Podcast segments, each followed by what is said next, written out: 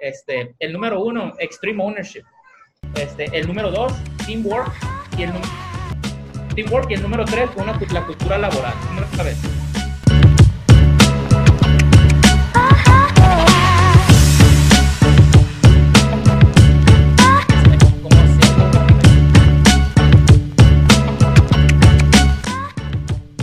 ¿Qué onda, Marcos? ¿Cómo estamos, güey?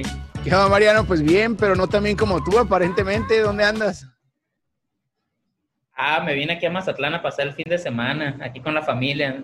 Aquí somos, ¿no? Pero me vine, este, aproveché, agarré un buen descuento en, en el avión, me puse mi mascarita y me vine tres días. ¿Ya te gustó? Acababas de estar ahí hace dos semanas. Ya sé, ya sé, pues es que la verdad me meto, me meto a buscar los vuelos y están bien baratos digo, pues vamos.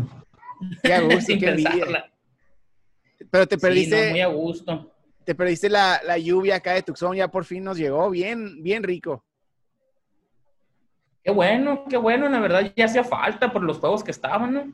El Big Horn Fire y todo que estaba prendiendo con esto ya se terminaron de apagar. Sí, no, ya bien a gusto, bajó la temperatura a 10 grados, aquí estoy ya afuera otra vez, ya sin sudor, sin batallarle. Yo aquí está humedísimo, está bien a gusto, pero está bien humo. Yo me puse la camisa esta para grabar el podcast y está empapada ya. Oye, no te preocupes, con, con el fondo que tienes ni te ves tú, pero mejor, está más bonito el fondo. Ahorita me meto a la alberca saliendo de aquí. es más, a la otra lo grabas de la alberca un día para, para que presumas bien. Para, para presumir cómo se debe. Oye, Marco, ¿te andas tomando algo?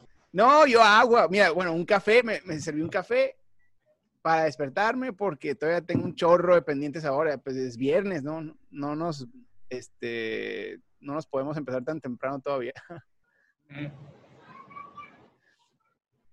Ya sé, ya sé. Yo puse el Vacation Responder en el, en el Gmail. y, y, estoy checando los emails remotos acá y ando, ando asegurándome que todo se haga, pues no, pero antes de venirme me aseguré que todo lo del fin estuviera listo. ¿Sabes? Para poder relajarme a gusto. Yo sí me ando tomando una, porque aquí es una hora más tarde, son las 11. Pues me la voy a salud, tomar salud. Estamos en la playa. Qué rico. Pero qué, Salud, salud. Oye, pues hay que brincarlos, ¿eh? Órale, órale, adelante. No, no, dime, dime, dime. No, te iba a decir, o sea, qué, qué padre. Eso es algo que la tecnología nos permite hacer, o sea, estar, pues, por ejemplo, tú y yo ahorita estamos trabajando, estamos grabando el podcast en diferentes países, eh, y aparte te permite seguir trabajando en la oficina, o sea, lo importante lo vas a sacar y nadie tiene que saber que no estás en tu oficina o, que no estás en Tucson. O sea, ya la tecnología, el que no la aprovecha para poder disfrutar la vida más es porque sigue con miedo o no ha aprendido a usarla de una manera inteligente, ¿no? Oye, Marco, pero aparte de eso, también podemos grabar el podcast, güey. Por ejemplo, yo estoy en Mazatlán, tú estás en Tucson y estamos grabando como si los dos estuviéramos en la misma ciudad o estuviéramos en el mismo cuarto, de cuenta, en el mismo estudio. Sí, ahí la clave es tener un buen internet, que a lo mejor ahorita nos falla dos, tres por, por las condiciones locales tuyas, pero, pero vamos a ver si se puede y a veces sí se encuentra. A lo mejor. Internet. Pues sí, pues mira, ahorita, ahorita lo bueno es que tú estás grabando, entonces mientras mi, mi, mi mensaje llegue bien, el tío se va a ir al 100, entonces no deberíamos de tener bronca. Pues ahora, si yo estuviera grabando, se viera medio medio lentón, pero estamos bien. Pero bueno, vamos a brincar los temas de la semana, Marco. Órale, órale, perfecto. Mira, Marco, el Extreme Ownership, este, yo estaba leyendo un libro, de hecho, que se llama Extreme Ownership, pues, ¿no? Y a la madre, me encantó el libro y dije, tenemos que hablar este, de este tema el día de hoy, ¿no? Que, que, que básicamente lo que se trata es cómo cuando estás haciendo, cuando eres dueño de una compañía o eres empleado de una compañía o tienes gente, este, que estás a cargo de, cinco personas, diez personas, lo que sea, este, como cuando sale un problema y así muchas veces cuando algo te pasa dentro de la compañía, afuera, adentro o en tu familia, lo que sea, siempre uno está buscando a quién culpar para no, para no tomar responsabilidad, pues. Entonces, la cultura que eso crea, el, el, el, siempre estar buscando un culpable, ¿no? El que yo no fui, la regó él, la regó él, la regó él, ¿no? Pero la importancia es, si esos que le están regando, estabas tú a cargo de ellos, en realidad la bronca es tuya, ¿no? Porque tú no hiciste lo que querías de hacer de estar al pendiente de tu equipo o de, o de los subordinados. Sí, exacto. Sabes que eso es muy relevante en todo tipo de organizaciones, pero en la política, por ejemplo, es algo es una herramienta poderosísima y nos damos cuenta de cómo pues en un país o en una región, un estado, una ciudad, siempre ocurren todo tipo de tragedias, todo tipo de errores y muchos son debidos a, errores de, empleados o errores legales o simplemente históricos, pues que llegan y te caen a ti en tu gobierno, ¿no? Eh, lo mismo pasa en las corporaciones, o sea, que a lo mejor tú asumiste un cargo y algo tronó porque está mal diseñado el sistema o porque los anteriores a ti lo dejaron mal hecho, lo que quieras. Pero lo más fácil, lo que muchos, la tentación de muchos es echar la culpa, encontrar culpables y echar culpables, ¿no? O, lavarse las manos y, y, decir, no, no, no, no es mi bronca.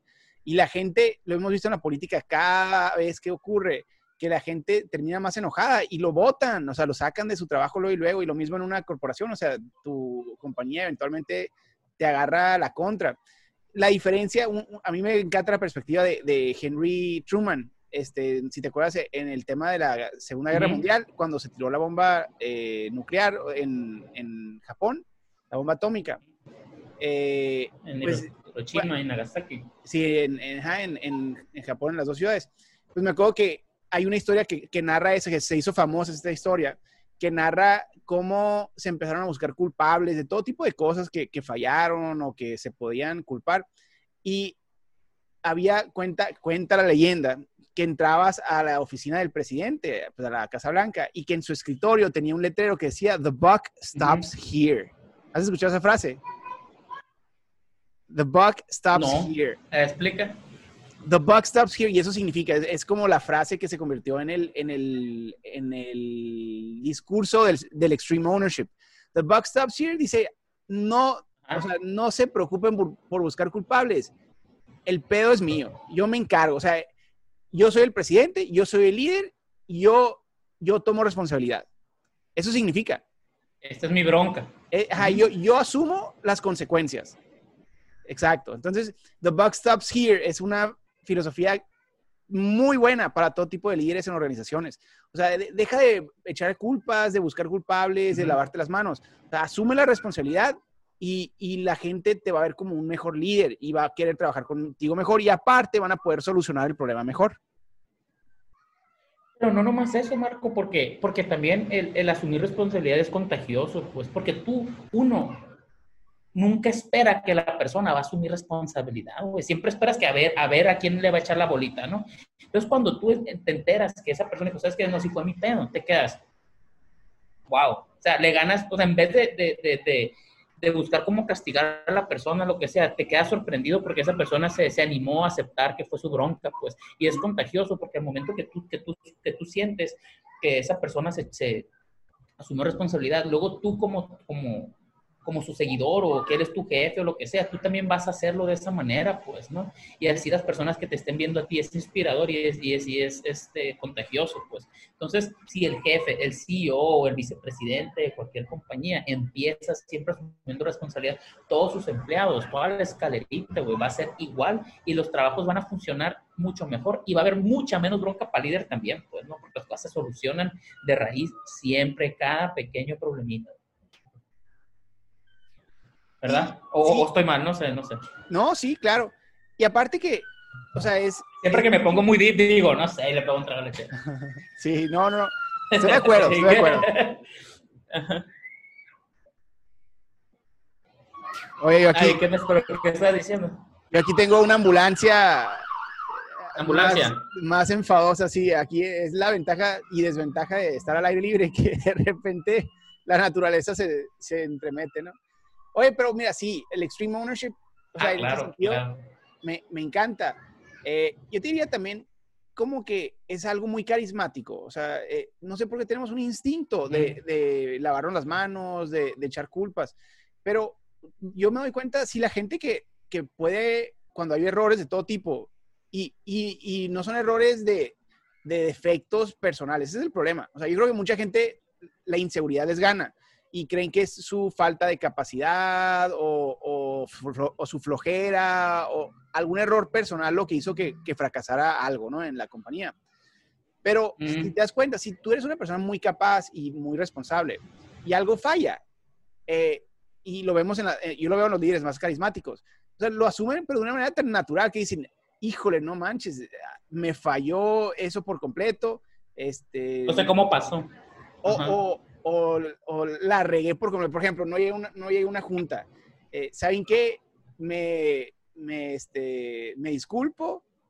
Este, y, no sé dónde traía la cabeza, pero vamos a resolverlo así, así, así. O sea, como que siento que el poder asumir culpa de algún error que haya ocurrido, pero con, con carisma, te hace una persona más agradable para trabajar, pues.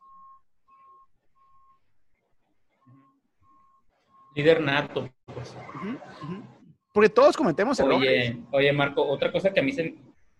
Todos, 100%, pero por ejemplo, por ejemplo, si tú llegas a una compañía, por ejemplo, te contratan como el CEO, entonces tú no conoces a tus empleados desde, o sea, no sabes, no entiendes cómo funciona la empresa de, desde, el que, desde el que limpian las noches, ¿no? Entonces, si cuando tú llegas a una compañía de CEO, tú ya tuviste posiciones de alto nivel de mucho antes, pues, ¿no? Ya estuviste, ya tienes mucho, mucho camino recorrido, pero no empezaste de cero en esa compañía. Entonces, es más difícil es más difícil tomar responsabilidad cuando no empezaste de cero porque no conoces el teje y maneje, pues, ¿no?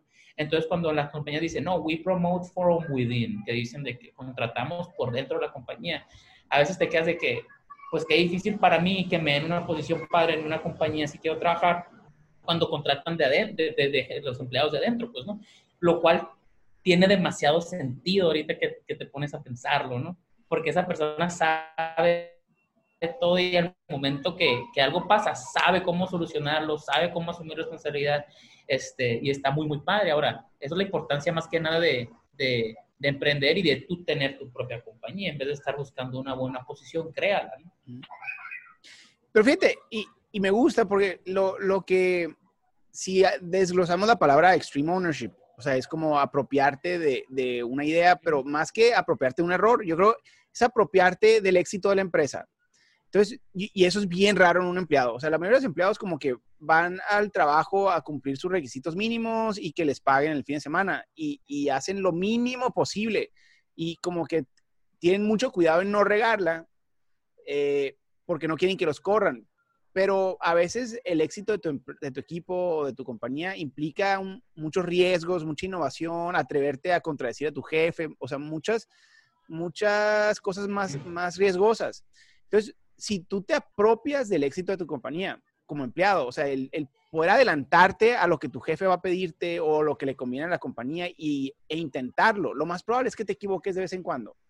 Pero cuando lo estás haciendo para el bien de tu compañía, eso se, se, se, transmite, se nota, es bien obvio. Entonces, ese tipo de empleados son valiosísimos. Entonces, te aseguro que te arrebatan. O sea, tu compañía te va a elevar más rápido, pero otras compañías se van a dar cuenta de lo que haces, pues y, vas a poder entrar a posiciones de, liderazgo en otras compañías, porque entonces tú eres el que está sacando adelante a sus equipos y a sus compañías y que no le da miedo eh, equivocarse porque lo haces por la compañía, no por tus defectos.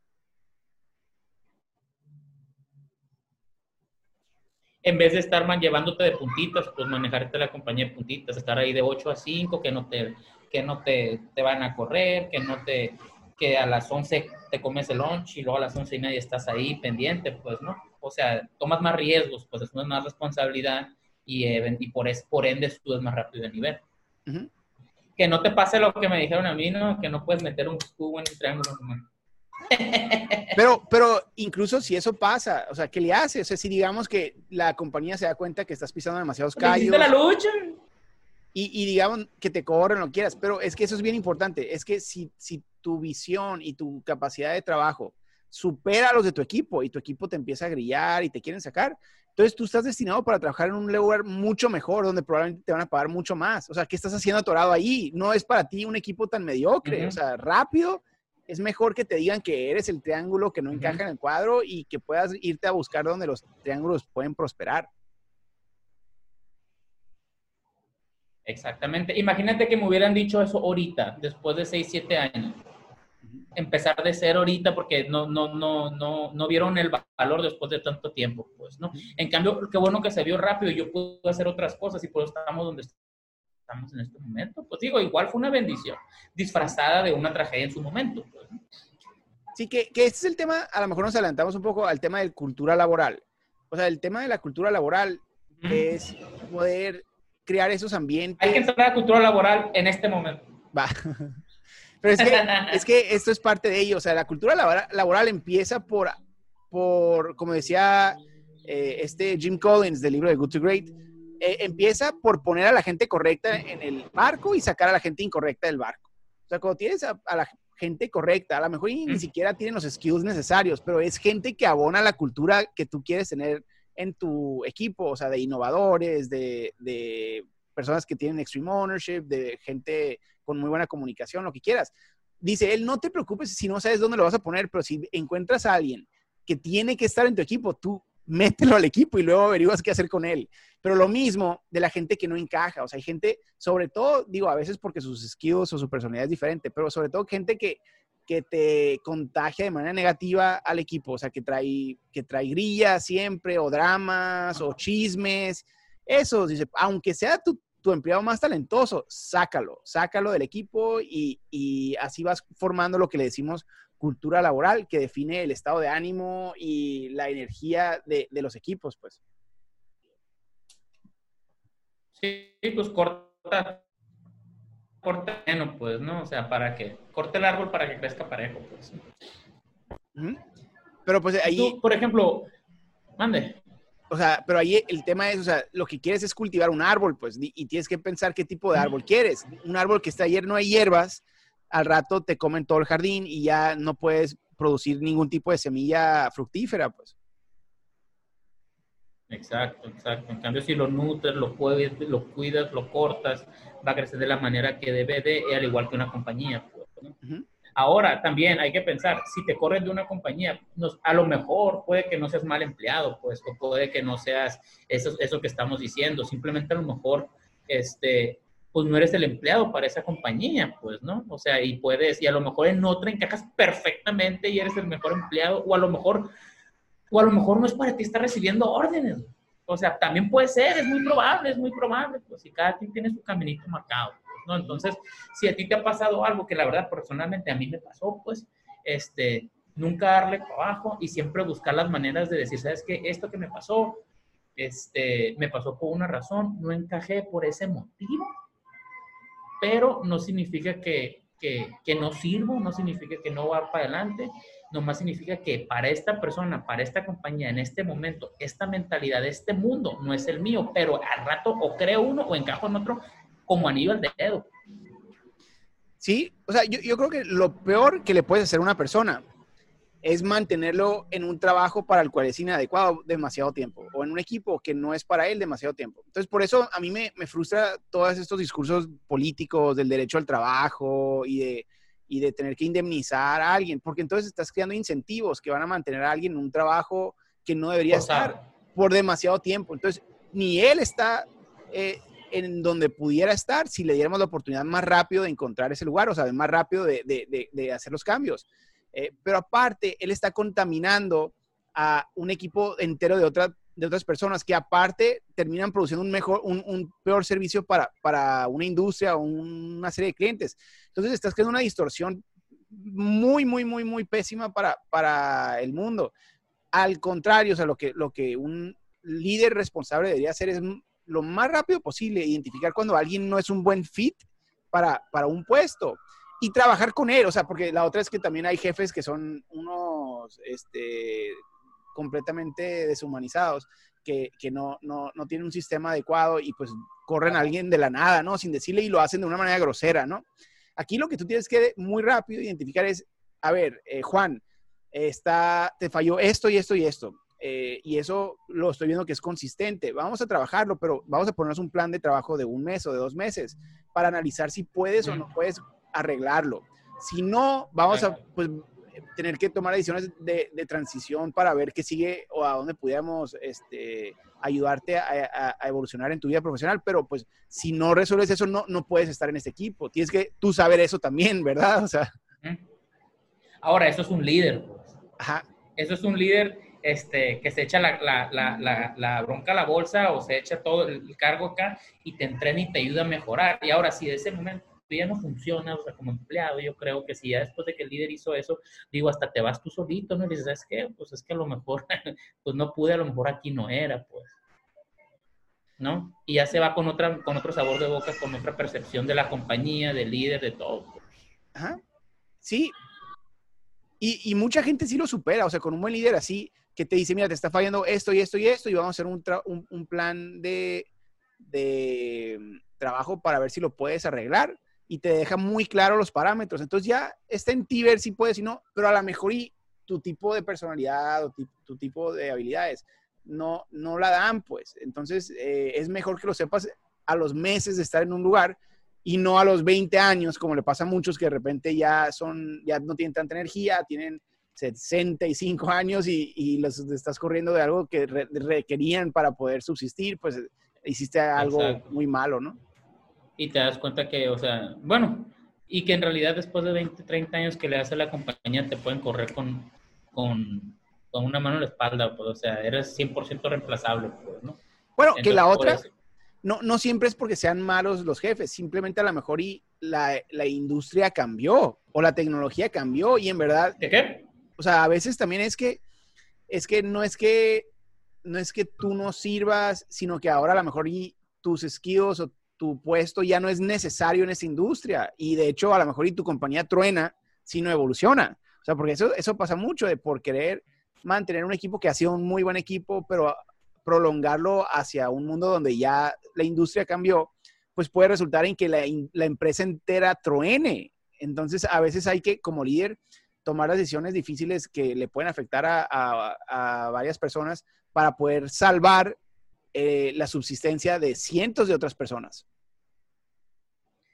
o que truene o que agarre otro rumbo, ¿no? Por ejemplo, de la era del periódico, la era de papel a la era digital. Pues si lo tuyo era imprimir periódicos y la fregada, pues a lo mejor ya no encajas y ya, a lo mejor te dices, ¿sabes qué? O evolucionas, o cambias, o aprendes a usar esto, o a lo mejor ya, si no te podemos acomodar otra parte, pues lo sentimos mucho, pero a lo mejor no vas a poder encajar en el siguiente, en la nueva etapa, en la nueva forma que va, que va a, a formar esta compañía, ¿no?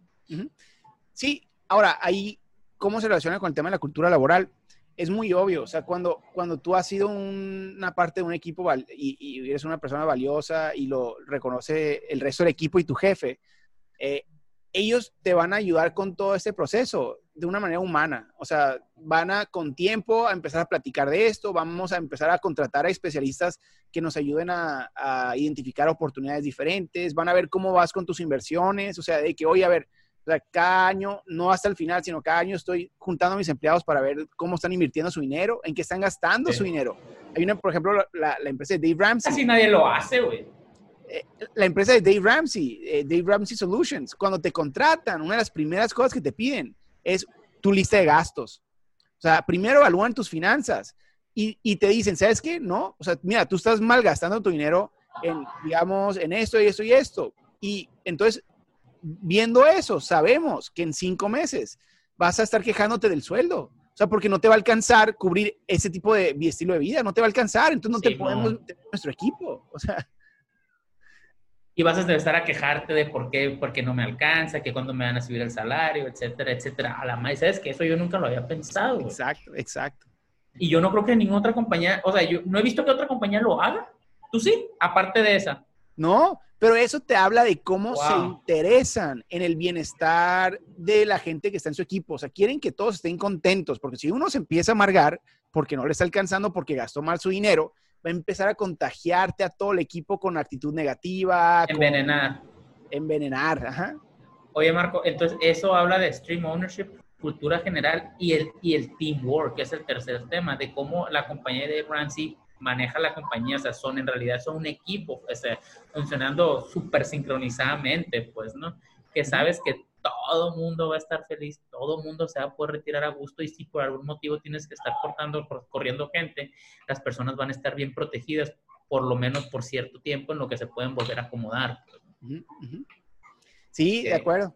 O sea, y es bien difícil, o sea, primero escoger a gente correcta, ¿no? De, de, de, que va a estar en el equipo. Tienes un equipo y lo estás cultivando y quieres que sean puros superhéroes en ese equipo. Eh, y tienes que hacer lo posible para no meter a la gente equivocada que puede bajarle el ánimo. Fíjate, otro dato curioso de los de Dave Ramsey.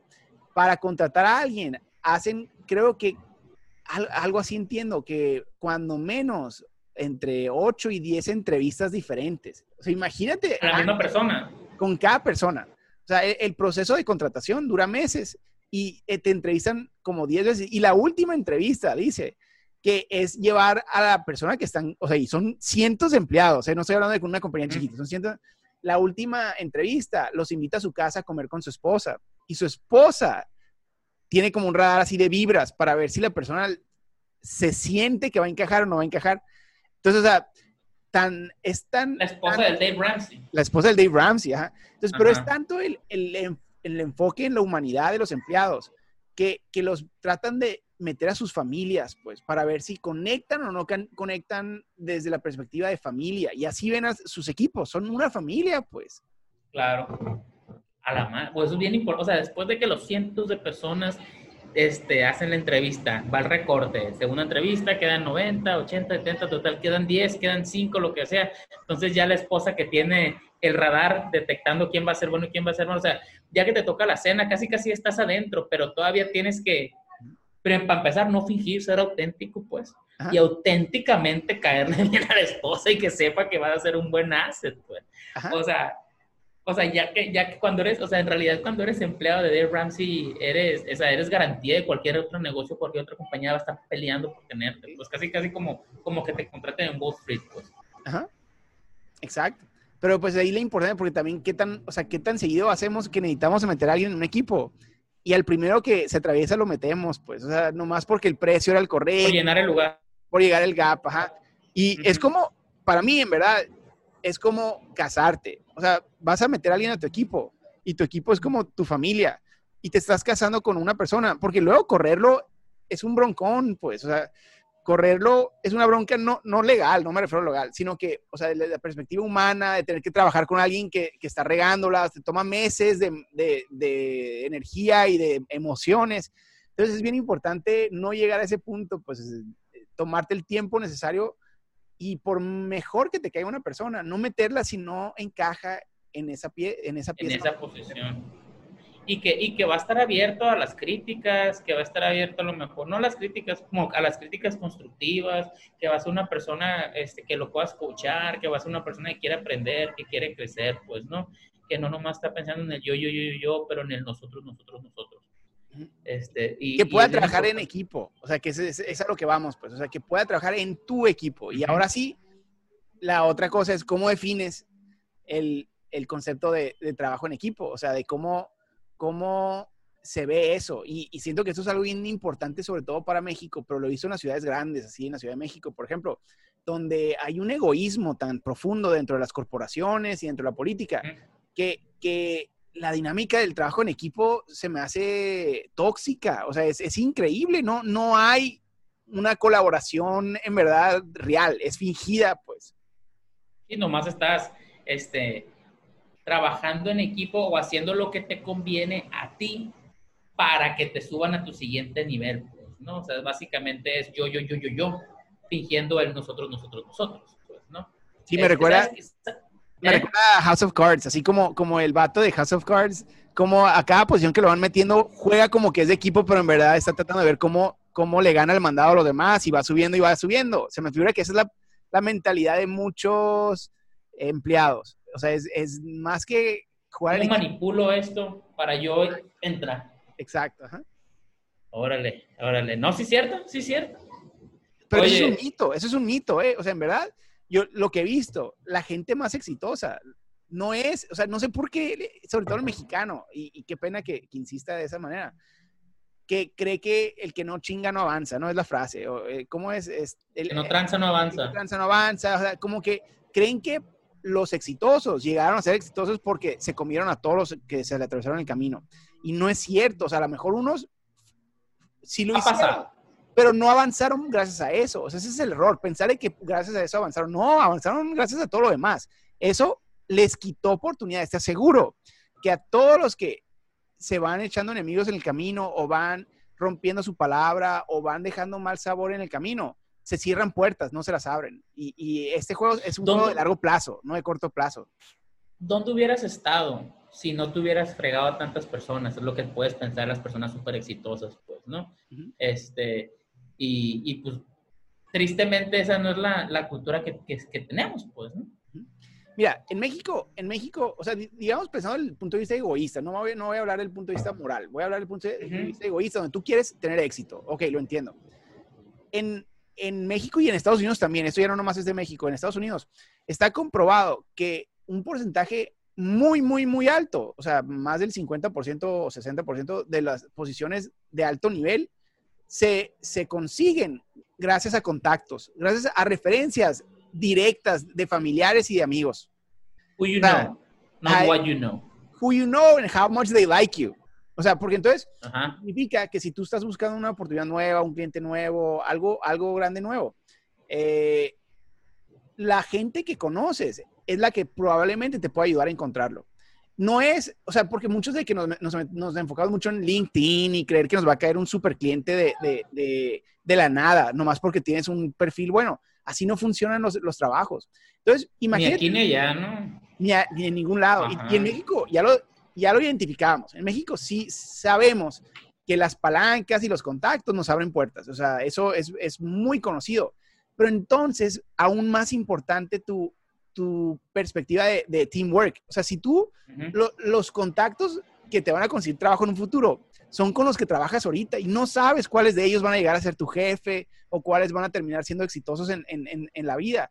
Y imagínate que toda tu vida vayas formando alianzas, pero muy, muy íntimas con todos los que trabajas y que te quieran tanto que cuando el día que, te, que lo necesites, van a dejar lo que estén haciendo y y te van a ayudar en realidad tú no sabes quién, quién va a ser esa persona, entonces en realidad tú tienes que ser bueno y tienes que trabajar en equipo de corazón con todo el mundo, pues parte, porque nunca sabes quién, o sea, porque un día tú puedes estar arriba y puedes levantar a alguien o pisarlo, ¿no? Pero un día puede esa persona que pisaste o levantaste estar arriba y tú puedes ocuparse ayuda y depende de tú cómo lo trataste y si es persona, si es gente, te vaya, depende a levantar o te va a pisar.